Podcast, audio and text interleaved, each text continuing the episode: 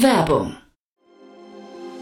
Sei dabei beim HTGF Family Day am 11. und 12. Juni in der Station Berlin. Für zwei Tage voller Inspiration und Business. Tauche ein in ein einzigartiges Netzwerkerlebnis mit bis zu 1500 Teilnehmenden. Erkunde das innovative Seed- und Later-Stage-Portfolio des Hightech Gründerfonds. Lass dich vom vielseitigen Programm inspirieren und knüpfe wertvolle Kontakte. Sichere dir jetzt dein Ticket. Mehr Informationen findest du unter www.family-day-htgf f.de.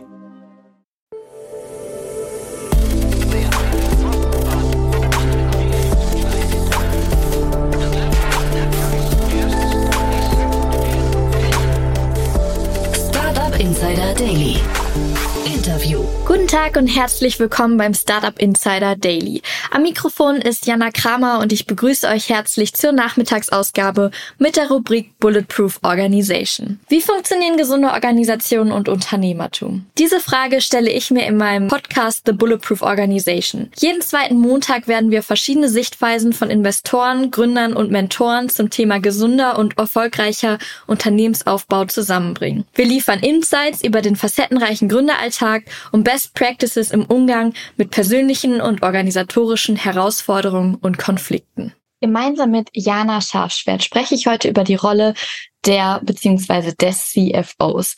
Jana kennt aus ihrer ehemaligen Tätigkeit bei einem großen Beratungsunternehmen die Anforderungen von Business Angeln, Investoren und Banken und unterstützt mittlerweile seit über zwölf Jahren als CFO on Demand Unternehmen und Startups bei ihren Finanzen.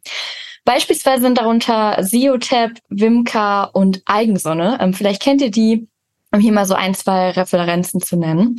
Und in unserem Gespräch stelle ich ihr nicht nur Fragen zu der Rolle selbst, sondern wir sprechen auch darüber, woran Startups erkennen, wann sie einen CFO benötigen und wie man das Onboarding sowie die Zusammenarbeit gestalten kann. Ja, ich will gar nicht so viel vorwegnehmen. Jetzt wünsche ich ganz viel Spaß beim Reinhören. Startup Insider Daily. Interview. Herzlich willkommen, Jana. Schön, dass du da bist. Ja, herzlich willkommen. Danke.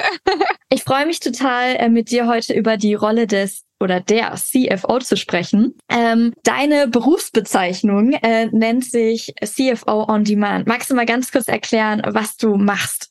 Was das genau. bedeutet, auch für Startups vielleicht. Genau, ja. Ich als CFO on Demand heißt eigentlich nichts anderes als äh, ein CFO, den man sich so zeitweise ausleihen kann oder dazu holen kann, wenn man noch keinen eigenen CFO hat oder keinen eigenen Finance Manager. Also ähm, gerne auch in so einer frühen Phase. Also ich selbst habe jetzt äh, schon Unternehmen begleitet von Pre-Seed bis Series E, eigentlich alles, ja. Und gerade in so einer frühen Phase haben die ja noch kein, äh, kein Finance-Team. Die Gründer machen im Finance ganz viel selber. Und äh, aber die Themen werden jetzt auch gerade im Fundraising bei Startups ähm, schon so komplex, dass man sich sozusagen externen Support im Finance dazu holen will oder Fundraising Support dazu holen will. Und auch nicht selten, sagen wir mal, früher als, als später lieber irgendwie eine solide Finance-Funktion, die skalierbar auch funktioniert, aufbauen will. Und da in der, so einer Phase komme ich ganz äh, oft rein und in späteren Phasen baue ich oft die Brücke zwischen CFOs, die ähm, ja, einer, der gegangen ist und einer, der vielleicht neu dazukommen äh, muss und Ressourcen, die da gebraucht werden. Oder bin äh, Sparing-Partner oder so eine Art Trainer sozusagen für Head of Finance oder VP oder CFOs, äh, die ins Unternehmen neu reinkommen, vielleicht einen anderen Background äh, haben, schnell irgendwie up to speed äh, kommen sollen, um die Rolle ähm, auszufüllen oder die einfach auch Fragen haben, was bedeutet, weiß ich, wie muss ich mein Team jetzt aufstellen? Einfach mhm. für schnell wachsende Unternehmen, wo sich einfach die Finance-Funktion total schnell ändert, zusätzlich Finance Support oder eben Kapazitäten oder Skillset reinzubringen. Ja, damit eben auch schnell Entscheidungen da getroffen werden können und dass die Finance-Funktion eigentlich immer skalierbar, agil und für die Phase entsprechend einfach gut aufgebaut ist. Okay, das heißt zusammengefasst, begleitest du sozusagen CFOs mhm. oder übernimmst du sogar die Tätigkeiten in bestimmten Phasen? Äh, also, sowohl als auch. In mhm. äh, letzter Zeit habe ich viel mehr CFOs begleitet, als dass ich sag mal die, in, in einem Scale-up die volle CFO oder Interims, das würde dann würde man dann Interims äh, CFO nennen, Tätigkeit übernommen habe. Das habe ich ähm, früher stärker ge gemacht sozusagen. Ähm, ich bin aber immer ich, äh, großer Fan davon, mehrere Bälle so ein bisschen in Luft zu haben. Mhm. Und einer meiner Grundwerte sind, so viel Wissen wie möglich sozusagen in die Organisation reinzubringen, mhm. äh, so dass die von alleine gut laufen können. Und äh, da war das immer so ein bisschen, äh, ging das immer so gegen gegen, gegen diese beiden Werte, dass ich in voller, weiß nicht, 60, 70 Stunden Woche in einem Scale-Up CFO bin. Da habe ich total viel gelernt in, in dieser Zeit, aber momentan fokussiere ich mich stärker drauf, da mein Wissen sozusagen äh, weiterzugeben an CFOs, die neu in die Rolle kommen oder jetzt, wo sich in, der, in Phase eben was ändert, sozusagen als so Mini-Trainer oder Sparing-Partner und äh, bringe mich natürlich auch in den frühen Phasen stärker ein, wo eben noch kein CFO ist. Und da bin ich viel operativer und da mhm. setze ich auch wirklich was um und helfe sozusagen so ein bisschen die Grundlagen dazu zu bilden. Ne? Da ist eben noch keiner da, aber dann, das ist aber auch kein Vollzeitthema im Regelfall. Ja, was ist denn so der beste Zeit oder gibt es so einen Zeitpunkt, äh, wo man sagen kann, ab jetzt ist ein Vollzeit-CFO irgendwie auch sinnvoll einzustellen? Mhm. Oder beziehungsweise gibt es irgendwie Anzeichen, ja. die darauf hinzeichnen äh, oder hindeuten im Startup? Ja, gute Frage. Also ich sehe oft, dass immer die erste Finance-Rolle direkt im Finanzhandel wie der CFO ist. Und da äh, läufst du mal kalt den Rücken runter, weil äh, A, wirst du äh, einfach niemand finden, der, sag ich mal, der CFO ist, den die er braucht sozusagen, ja, äh, in so einer Phase, weil ein CFO kommt ja an und möchte idealerweise einfach schon ein Team haben für ähm, ganz gewisse Rollen.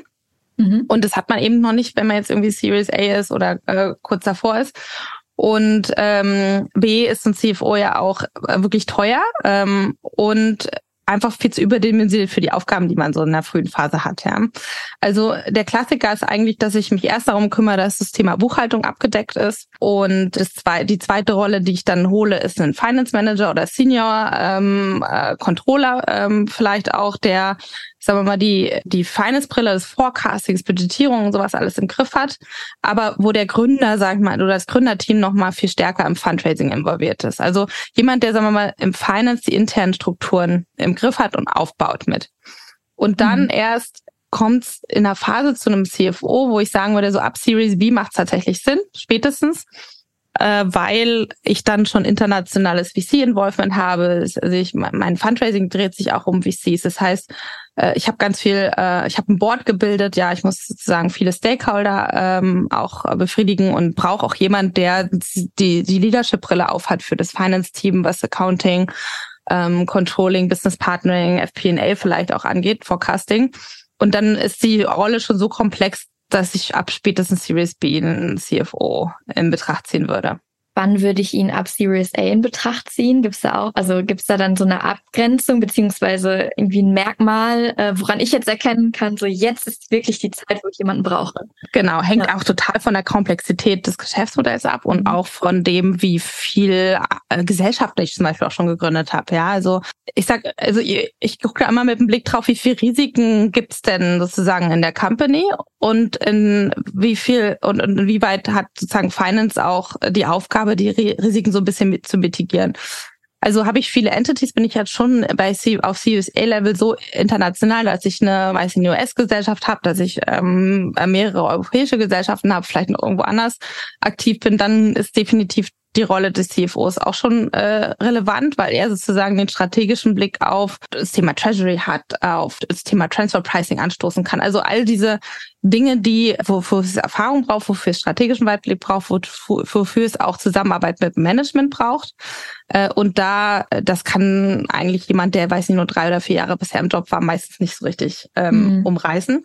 Und genau, da würde ich auch schon sagen, lieber früher irgendwie ein CFO, auch was das Volumen der Runde angeht, auch was das, ähm, was, was die Komplexität der Runde angeht, äh, ist es dann sozusagen äh, auch schon nicht mehr mit einem Finance Manager und zwei Buchhaltern irgendwie äh, zu stemmen. Definitiv CFO äh, okay. Involvement.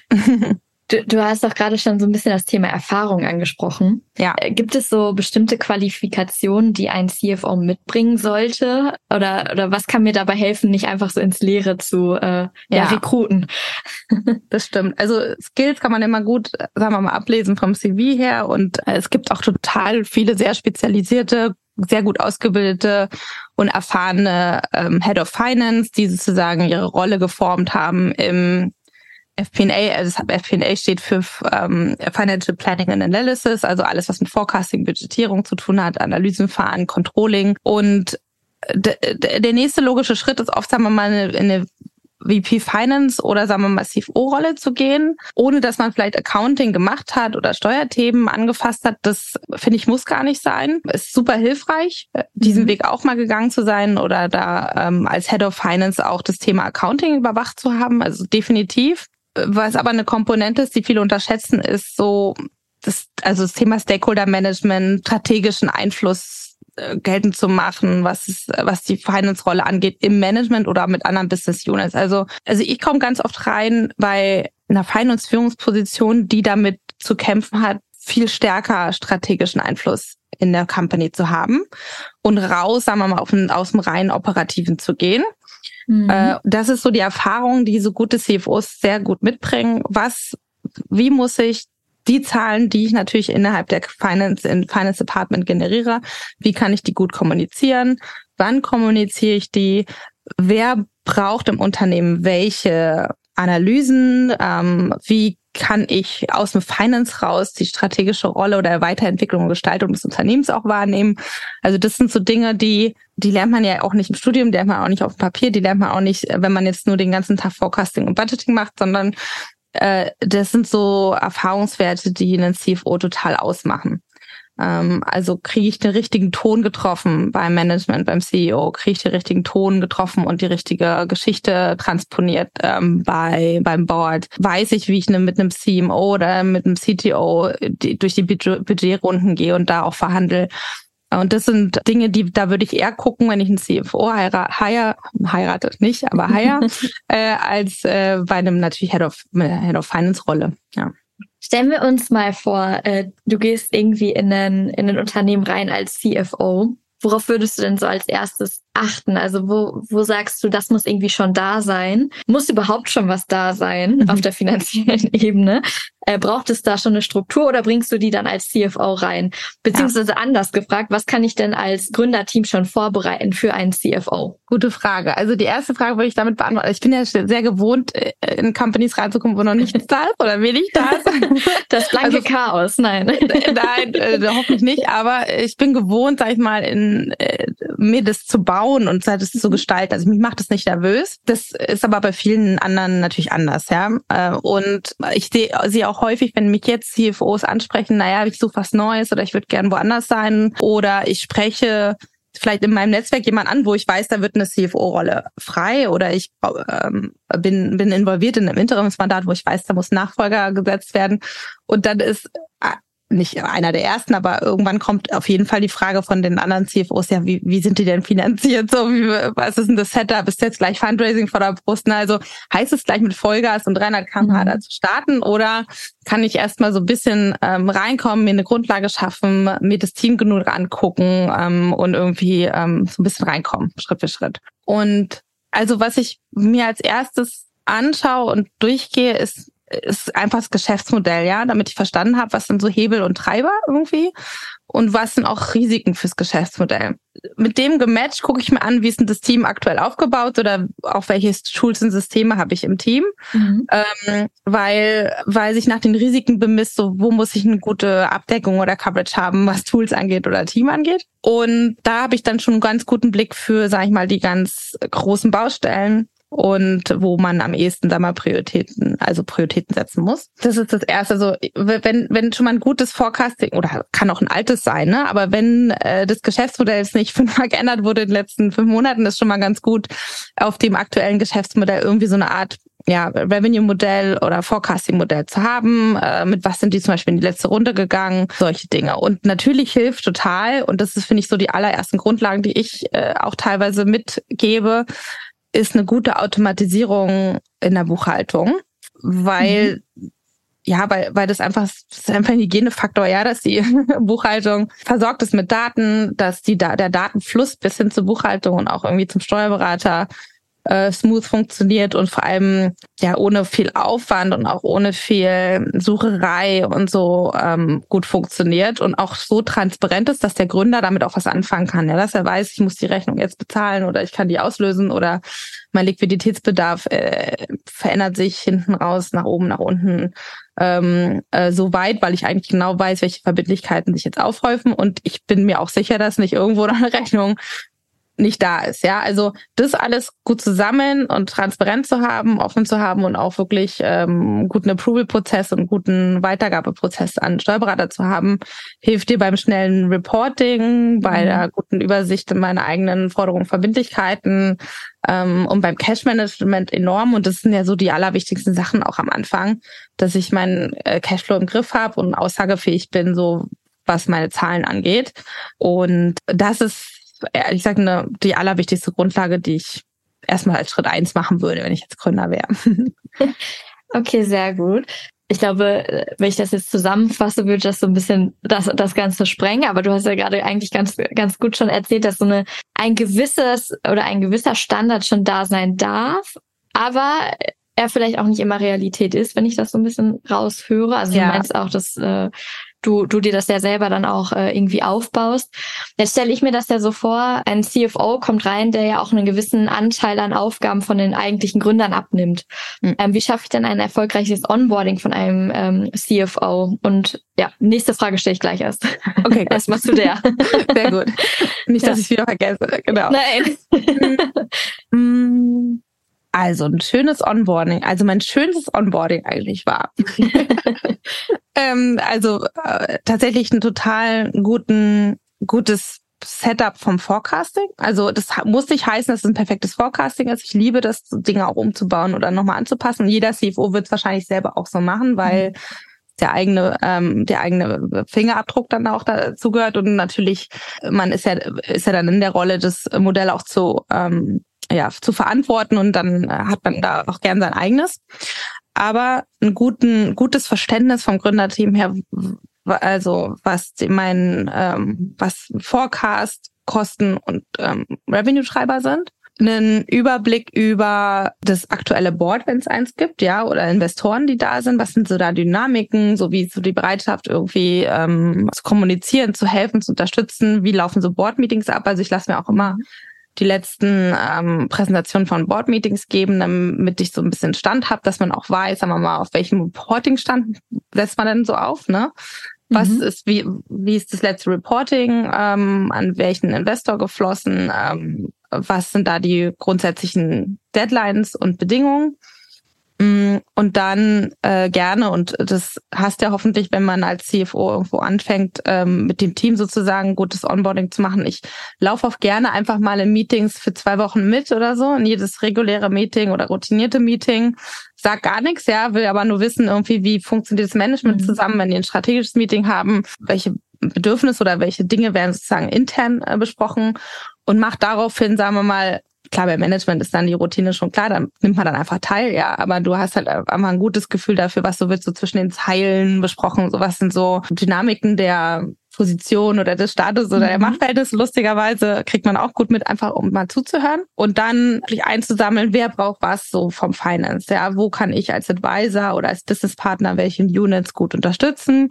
Das einmal zu sammeln äh, und vor allem intern äh, beim Team zu sammeln, okay, wer macht was, also wirklich liste mir alle Rollen äh, und, und, und Aufgaben, die die machen, filigran auf und versuche rauszufinden, wo gibt es gute Hebel? Ist es gut verteilt so in dem Team, was es jetzt ist? Brauchen wir zusätzliche Ressourcen? Und auch nochmal so die Frage dazwischen, fühlt sich denn jeder wohl in dem, was er macht oder sieht er woanders noch Entwicklungsbedarf oder so? Oder ähm, und weil die ja einfach viel tiefer drin sind, ne? wenn die da schon lange drin gearbeitet haben, dann gibt es Dinge, die weiß der Gründer, der mich vielleicht dazu holt, noch gar nicht, ja.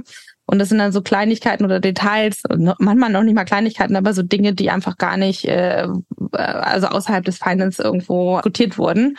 Und äh, allein da finden sich dann einfach schon viele Hebel. Also mh, eine gute Doku ist natürlich auch wichtig über die Prozesse, wenn es die schon gibt im Finance.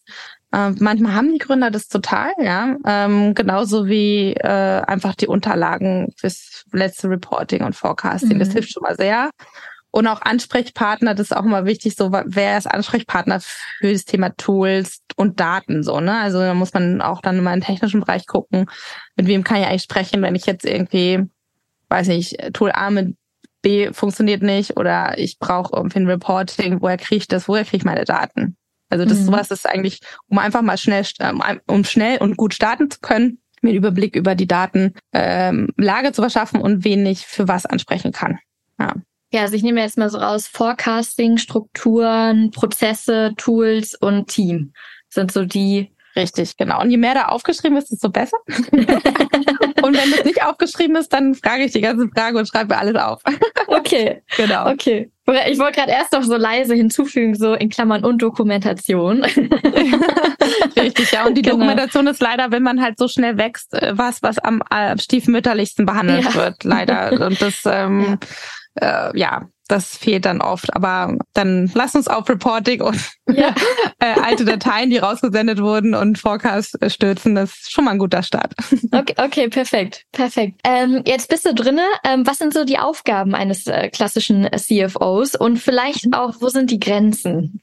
Weil das, mhm. das finde ich auch immer eine sehr, sehr spannende Frage, weil es da ja auch so ein bisschen darum geht, du übernimmst ja auch Aufgaben von den Gründern und da ist, ich musste ehrlich gesagt gerade schon so ein bisschen schmunzeln, weil du ja als neue Person, die reinkommt, vielleicht auch erstmal hinterfragst. Also irgendwie braucht es noch mehr Leute. Ähm, sind die Leute an ihren richtigen Plätzen? Damit greifst du ja auch so ein bisschen in die bisherige Entscheidungsfindung des Gründerteams ja. ein. Ja, wo sind da Grenzen? Wo sind vielleicht auch Herausforderungen der Rolle? Und was sind die eigentlichen Aufgaben? Jetzt habe ich sehr viel genannt. Ich äh, ja. werde gleich alles nochmal zwischendurch falls nennen. Also das einfachste sind wahrscheinlich die Grenzen oder Herausforderungen. Also äh, gerade wenn du ansprichst, irgendwie also ist das Team so gut aufgestellt, wie es aufstellen, aufgestellt sein muss für die Phase, die es mhm. hat. Die Grenze eigentlich immer das Budget, das man hat oder das Geld, was auf dem Konto ist, ja. Und jetzt könnte man sagen, das Geld, was auf dem Konto ist, wird ja dann irgendwie in Marketing und Wachstum so investiert, aber irgendwie nicht in Operations oder in Team. Das muss man gut argumentieren, ja, dass eben das wichtig ist, ein gutes Fundament da zu liefern, weil ansonsten ähm, haut es dir sozusagen intern den Laden auseinander. aber Budget und irgendwie Kapitalstock, äh, der da ist oder eben das nächste Fundraising, was ansteht, ist meistens der allerlimitierendste Faktor, so dass man eigentlich immer auf ein absoluten Minimum, wenn nicht kritischem Unterversorgung im Finance irgendwie stößt, ja. Mhm. Äh, und das löst sich alles, kann sich mit der Zeit lösen sozusagen, aber es gibt natürlich nicht selten CFOs, die reinkommen und sagen, ich komme eigentlich nur, wenn ich nicht den und den und den habe, ja, was total valide ist, weil ähm, er nur dann weiß, dass er dann sozusagen seinen Job richtig gut machen kann. Je more, also je mehr hands-on der CFO ist, desto stärker sagt er, na gut, dann mache ich eben so bestimmte Themen einfach auch noch mit. Ne? Also dann hole ich mir eben, dann habe ich vielleicht einen FP&A-Menschen, aber eben keinen Senior, sondern oder keine zwei Seniors, sondern irgendwie nur ein Senior oder mhm. ähm, der mir sozusagen weiter unterstützt oder kein Senior und Junior, sondern irgendwie nur ein Senior. Aber zumindest kann ich da zumindest schon mal ähm, auf Unterstützung hoffen. Aber ich bin halt ähm, immer noch, sagen wir mal, der strategische Kopf fürs Thema Financial Planning und Analysis und habe jemanden für die Ausführung und auch das kann man mit einer nächsten Finanzierungsrunde und nächsten Budgetrunde definitiv äh, mit dem Augenmerk Teamaufbau Finance dann durchaus auch einsteuern. Was äh, lustigerweise oder was interessanterweise sehr oft und sehr früh auch bei Finance landet, ist das Thema Legal und das Thema HR, weil oder HR Operations zumindest auch, ja, am Anfang manchmal auch so das Recruiting-Team und, ähm, und People and Culture und so. Aber was, was verwandt natürlich mit Finance ist Thema HR Operations, weil natürlich dieses komplette Personal, administrative, Personalbuchhaltung etc. schon auch irgendwie verzahnt ist mit Finance. Äh, aber äh, was ich zuerst, sage ich mal, an einen guten äh, People und Culture Head auslagern würde, wäre das Thema HR weil äh, und auch das ist halt auch interessanterweise neben dem Finance noch meistens viel stiefmütterlicher bewertet, äh, was Thema HR oder Organizational Building angeht oder Recruiting, weil die Gründer immer oft denken, naja, das mache ich aus dem Netzwerk raus oder da schmeiße mhm. ich irgendwie in einem äh, Headhunter irgendwie Geld in Rachen und so. Aber also ein in, gutes internes Recruiting-Team, gutes intern ähm, ähm, äh, People and Culture Team aufzubauen, finde ich, kommt auch sehr spät. Und dann sagt man dann meistens, okay, ähm, ich weiß ja irgendwie, Personalbuchhaltung muss gemacht werden, dann macht irgendwie der CFO das mit. Und bei Legal ist es so, da geht es auch um Struktur und äh, sagen wir mal Genauigkeit und Vertragsverhandlungen. Da hat, ist der CFO ja auch oft involviert, deswegen äh, hat er das Legal Department auch unter sich. Das kann tatsächlich noch sehr lange so sein, aber auch da wird man irgendwann einen Head of Legal oder sowas äh, mit dazu holen. Aber sagen wir mal, das Erste, was, wo ich eine Grenze setzen würde, und das ist auch was, was ich nicht, nicht gerne mitmache und auch nicht empfehlen würde, wäre HR-Themen sozusagen mitzustemmen im Finance. Und dann ist der CFO oft der Erste, der so prozessuale weiß nicht, Versäumnisse oder Schwächen im Unternehmen so erkennt, ne? Weil der CFO ist sehr datengetrieben, braucht Daten von überall her. So. Und wenn dann irgendwie die, die Sales-Software oder Marketing-Software, wenn die alle so miteinander nicht sprechen und dann auch so das Tech-Team äh, noch, noch weniger in Business-Daten denkt, aber ich nirgendwo, sagen wir, meine Datenpunkte herbekomme fürs Reporting, dann hat der CFO eigentlich relativ schnell irgendwie die Rolle des CEOs auf einmal inne, ne, wenn es die noch nicht gibt. Oder arbeitet super eng mit dem COO, was so das Thema Prozesse, ähm, äh, BI, Data-Driven ähm, Analysen ähm, und äh, ja, Data-Driven Organization angeht. Und das würde ich gar nicht so als Abgrenzung sehen. Ich finde das gut, dass das so äh, dann äh, da auch rausgetrieben wird, aber auch dafür brauchen wir da wieder irgendwie Ressourcen oder zumindest auch ein CEO, der im Tandem stark genug ist mit dem CFO, das voranzutreiben. Und ich finde so, also diese Kombination, also eine gute Zusammenarbeit zwischen CFO und COO ist eine super Kombination oder ein guter Hebel für die Organisation. Ähm, einfach weil man dann den Über, also einfach den Überbau oder den Überblick bekommt, der CFO mit der Datenbrille sehr stark da reinguckt und dann eigentlich ein ganz gutes Tandem für ähm, datengetriebene Organisationen entsteht. Natürlich dann auch mit Tech und, und, und Produktteam. Aber ähm, beide zusammen können dann auch gut für Tech-Ressourcen kämpfen im Unternehmen. Genau. Und die Aufgaben vom CFO sind eigentlich für Kapitalbeschaffung zu sorgen, ja, Kapitalausstattung zu sorgen, mhm. eine Budgetkontrolle hinzubekommen, also das Budget durchzusetzen, ne? also dafür auch zu sorgen, dass das, was ich mir in Leitplanken gesetzt habe, auf Ausgaben und, und Einnahmen, dass das auch erzielt wird, den, die, die Zahlenbrille zu allen strategischen Entscheidungen äh, dazu zu bringen also äh, alles das, was visionär von den Gründern sozusagen an Ideen auf den Tisch kommt, äh, das auch anzunehmen, zu kalibrieren, zu evaluieren und auch das gewisse Gerüst zu, äh, zu setzen, vielleicht auch selber solche Sachen auf den Tisch zu bringen. Keine Ahnung, wäre es vielleicht besser, irgendwie ein Fulfillment in-house zu holen, weil es irgendwie günstiger ist oder so. Das mal mhm. durchzurechnen, also da auch solche strategischen Sachen anzutreiben. Ähm, und ansonsten alle Reporting-Pflichten nachzukommen, die es gibt, also das Thema Buchhaltung und ähm, äh, Budget, Forecasting und Analysen zu verantworten, ja musste eben schmunzeln, als du so das Zusammenspiel mit dem COO nennen oder genannt hast, äh, weil ich mir da schon dachte, okay, den HR-Bereich hätte ich jetzt vielleicht auch so unter dem COO gesehen, tatsächlich, anstatt unter dem CFO. Da wäre nochmal für mich interessant, wie ist denn so generell das Zusammenspiel äh, auch nochmal zwischen CFO und den anderen C-Leveln? Also COO hatten wir ja gerade so ein bisschen. Mhm. Ähm, ich finde es ja noch spannend, ähm, weil der CFO ja eigentlich dem CF, äh, CEO äh, abnimmt, äh, das ganze Fundraising auch zu leiten. Wie ist so da das Zusammenspiel? Und gibt es da irgendwie Besonderheiten, auf die du schon mal gestoßen bist? Oder Herausforderungen auch wieder? Ähm, beim Zusammenspiel CEO, CFO jetzt? Mit mhm. Fundraising? Ja. Also das ist eine ganz besondere Phase vor allem äh, und auch ein ganz besonderes Zusammenspiel, weil der CEO, CEO ist ja oft der Gründer sozusagen, auch bei dem äh, bei den Scale-Ups. Und der war von Anfang an eigentlich immer in der Kapitalbeschaffung involviert, ja. Und äh, dass, wenn die dann in den Punkt sind, wo die sich auch ein CFO leisten können, ja, und bei der Series A, Series B angekommen sind, scheint der auch keinen schlechten Job gemacht zu haben, CEO. Mhm. und der ist dann meistens in der Rolle des derjenige, der am besten also Fundraising ist ja vor lange noch ein Sales-Job ja auch ganz oft, ne? Also äh, die Vision sozusagen zu vermitteln, ähm, eine gute Eigenkapitalgeschichte zu, ähm, zu vermitteln, äh, Kontakte und Netzwerke aufzubauen. Das ist, äh, das ist total die CEO-Rolle. Mhm. Ähm, und der CFO ist dann derjenige, der das Gerüst dafür auch stemmt. Ne? Also wenn wir irgendwie Hockeystick-mäßig in die Richtung wollen und mit den und den Ländern expandieren wollen, dann ist der CFO derjenige, der das dann auch mit Zahlen untermauern kann und mit Annahmen untermauern kann, wo man es dann auch, sagen wir mal, die Eigenkapitalgeschichte auch im Forecast-Modell sieht. Und das ist dann in so einer Forecast, also in so einer Fundraising-Zeit eine total intensive Beziehung, weil ähm, der CEO natürlich in den Gesprächen mit den Investoren sitzt, der ein Feedback einbekommt. Das heißt, es wird wieder gespiegelt, sagen wir mal, mit dem CFO ähm, und auch mit dem Modell, was wir haben und mit dem Forecast, den wir haben. Und äh, auch der CEO und CFO sitzen natürlich auch zusammen, was das Thema Verhandlungen und Terms und sowas alles angeht. Und exekutieren tut das dann als CFO, ja, oder zusammen auch mit dem Legal-Team und mit externen Dienstleistern ganz oft. Aber sagen wir mal, die, die Begeisterung bei Investoren zu schaffen, bis zu einem Punkt, wo die sagen, wir wollen jetzt in Termsheet einsteigen und auch die äh, Formalitäten äh, und in Due Diligence einsteigen, vor allem, da ähm, wird es dann ganz stark dem Finance-Team oder CFO-Team äh, übergeben und idealerweise haben wir hat dann das, der CFO auch einen guten Datenraum aufgebaut und ist äh, auch ähm, fit, was das Cap-Table angeht und die Berechnung darin. Da kann auch mal Szenarien äh, bilden, was so Beteiligungsstrukturen angeht. Und der CEO ist sozusagen er, er sagen wir mal, wie soll ich sagen, auf die Rampensau, ja. Ähm, und der mhm. CFO, ähm, derjenige, der einfach das komplette Setting und die Struktur drumherum baut, dass das Licht steht und der Vorhang aufgeht und solche Sachen. Und äh, dass hintenrum, sagen wir mal, die Geschichte auch Hand und Fuß hat, ja.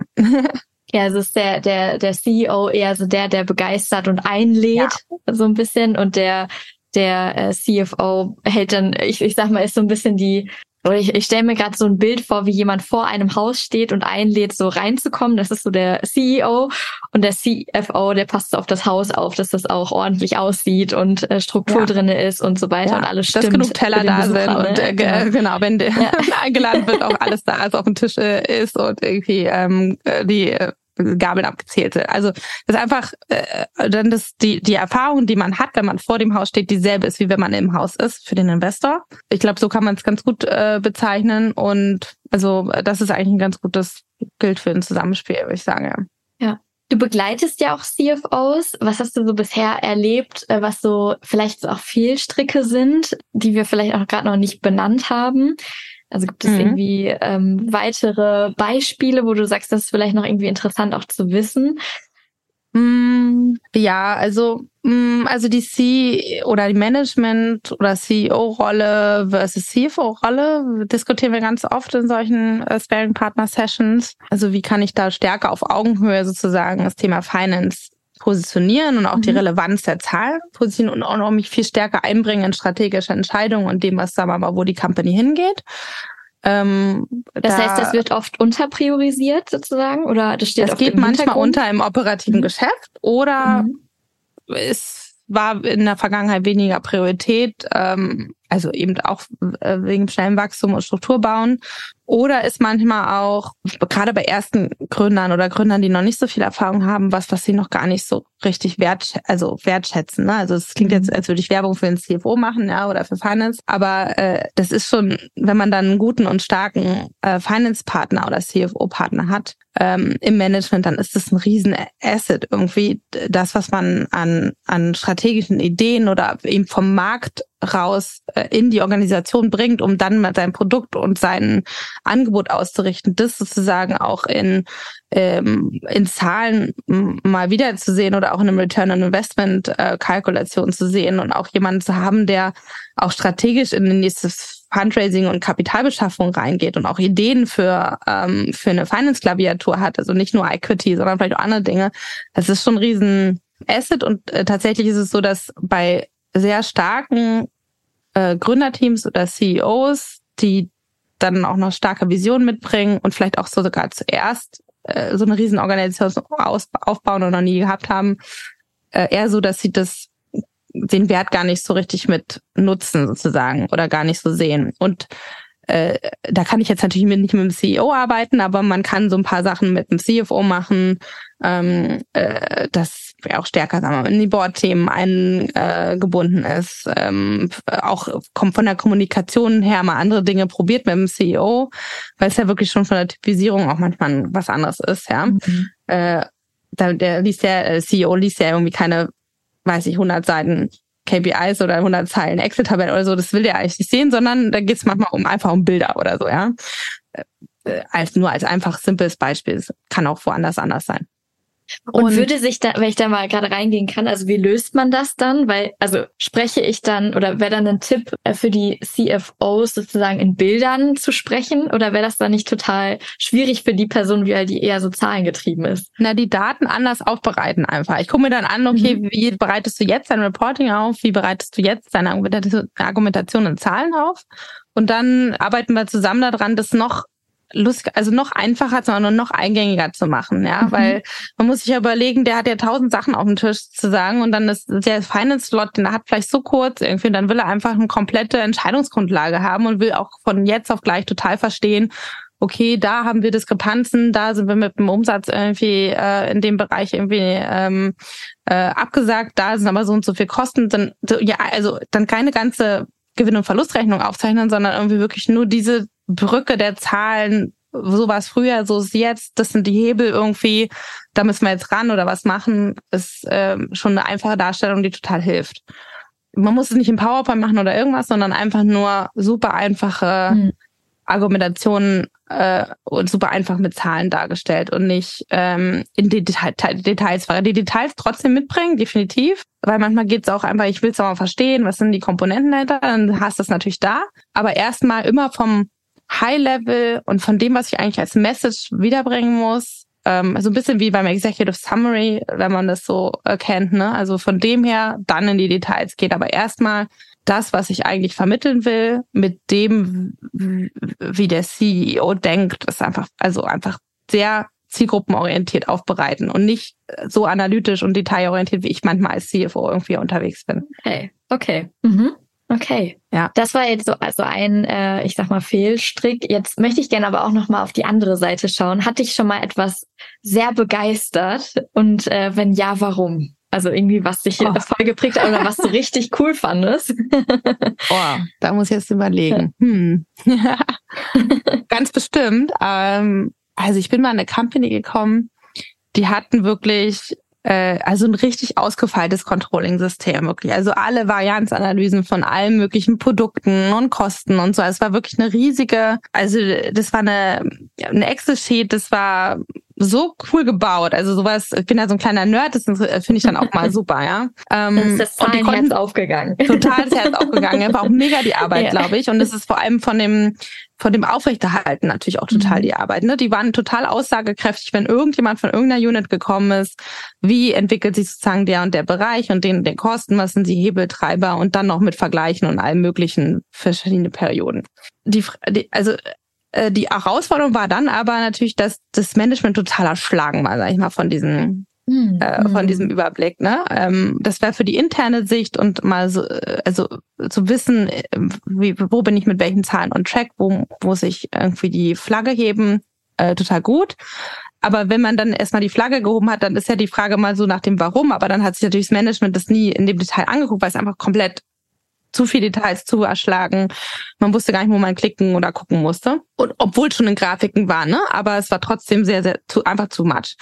Und dann äh, haben wir es überhaupt erstmal das Wichtigste überhaupt extrahiert und einfach mal ein Interview geführt mit dem Management. So, was interessiert dich denn eigentlich? So, was treibt dich denn um? Was, woran, warum, warum kannst du nachts manchmal nicht schlafen oder so? Ne? Und dann Mhm. kam es runter auf am Ende vielleicht sechs oder sieben Analysen oder so, die der äh, ein oder zwei Sachen, die er sich wöchentlich angucken will und der Rest sozusagen auf Monatsbasis. Ne? Also dieses, also das war dann und, und das war eine Sache von wahrscheinlich nur eine halbe Stunde zum Updaten oder so Ja. äh, für das Finance-Team am Ende. Und dann konnten die überhaupt, waren überhaupt erst in die Lage, in diese Finance-Diskussion reinzukommen. Also da war ich total äh, baff und überrascht, dass da mal dieser Grundstock an Daten, oftmals ist ja so, du kommst in ein Unternehmen und hast die Daten einfach nicht. Ja, der Grundstock von Daten war einfach schon total da. Es war Wahnsinn.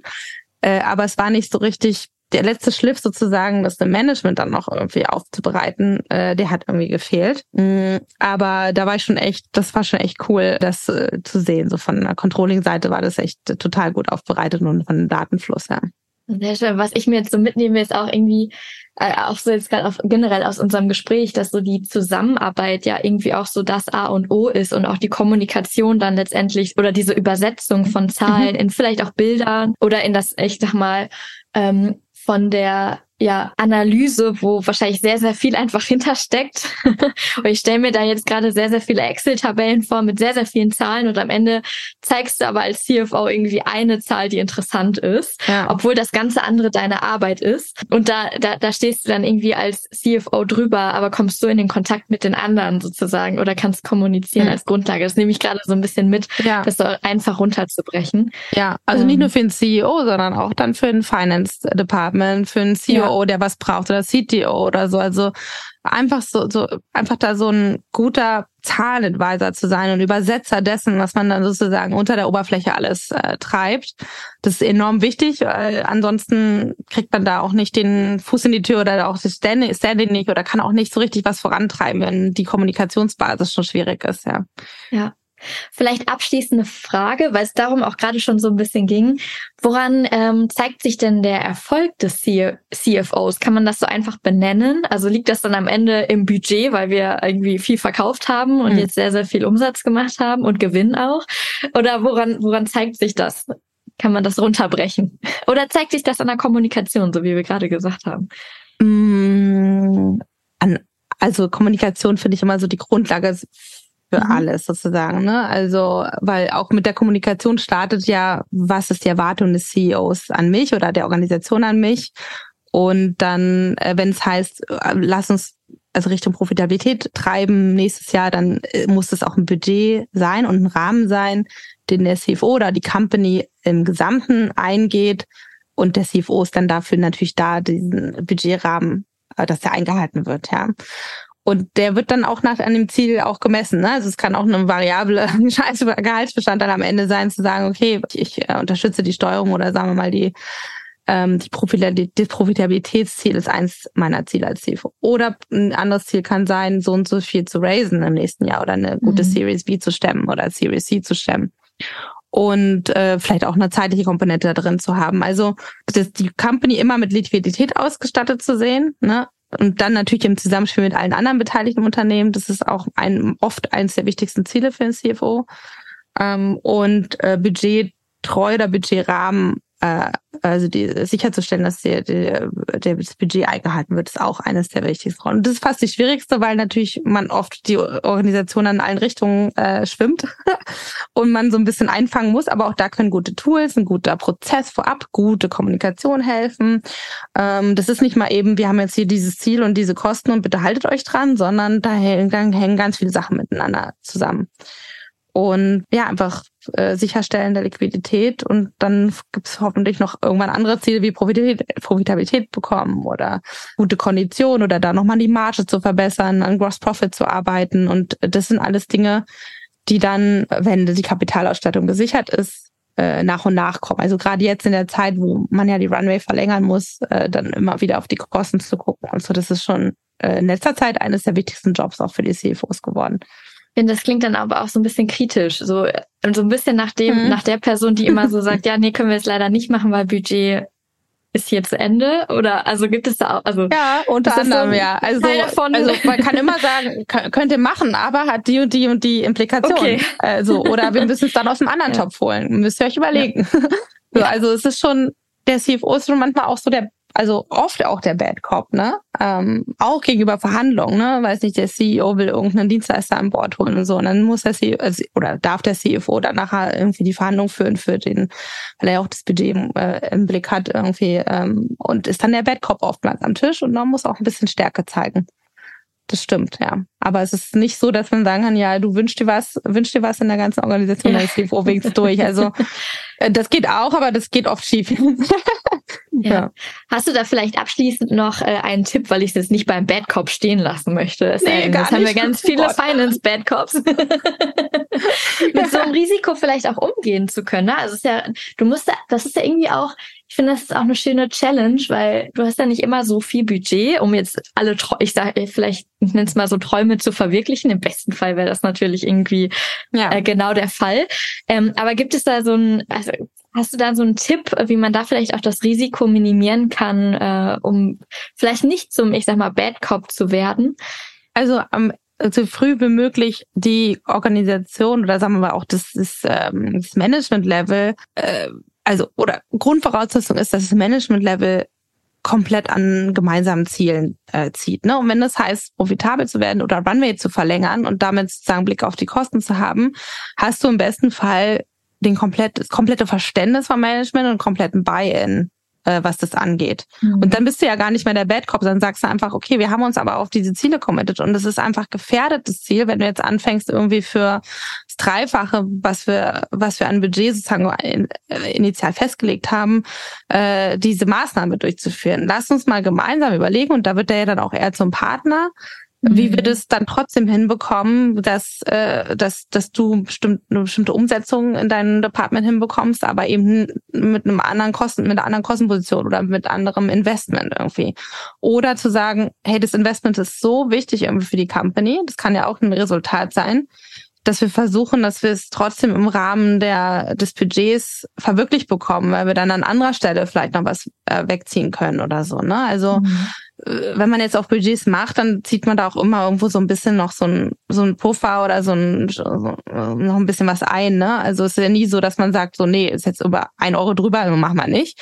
Sondern du gehst ja dann schon stark in die Kommunikation. Das ist total wichtig, diese Partnerrolle auch mit allen anderen zu haben, äh, um zu, gemeinsam zu einer guten Lösung zu kommen und dann zu sagen, okay, das ist jetzt aber strategisch wichtig, okay, dann holen wir nochmal eine Pulle aus dem Topf oder es ist eben anders machbar und wir müssen uns an den Ausgaberahmen halten, weil wir einfach ein bestimmtes Ziel vor Augen haben. Und wenn das Ziel von vornherein nicht allen klar ist, dann ist es echt schwer. Ja, das ist doch ein schönes Bild zum Abschluss. Ja. Der CFO als Partner. Ja, das ist, die, das ist überhaupt das Ziel. Ja, da ja, arbeite ich auch stark dran. Das ist mir total wichtig, dass sie mit denen ich arbeite, das auch gut erreichen. Ja, ja sehr, sehr spannend. Vielen Dank äh, für deine Zeit und ähm, ja, das Gespräch über die Rolle der oder des CFOs, um es am Ende nochmal richtig zu benennen hier. Vielen Dank sehr dir. Gut. Startup Insider Daily, der tägliche Nachrichtenpodcast der deutschen Startup-Szene. Das war die Folge mit Jana, die uns hier noch einmal Einblicke in die Rolle der beziehungsweise des CFOs lieferte. Jetzt bedanke ich mich ganz herzlich bei euch fürs Zuhören und wünsche euch einen schönen Nachmittag. Eure Moderatorin Jana Kramer.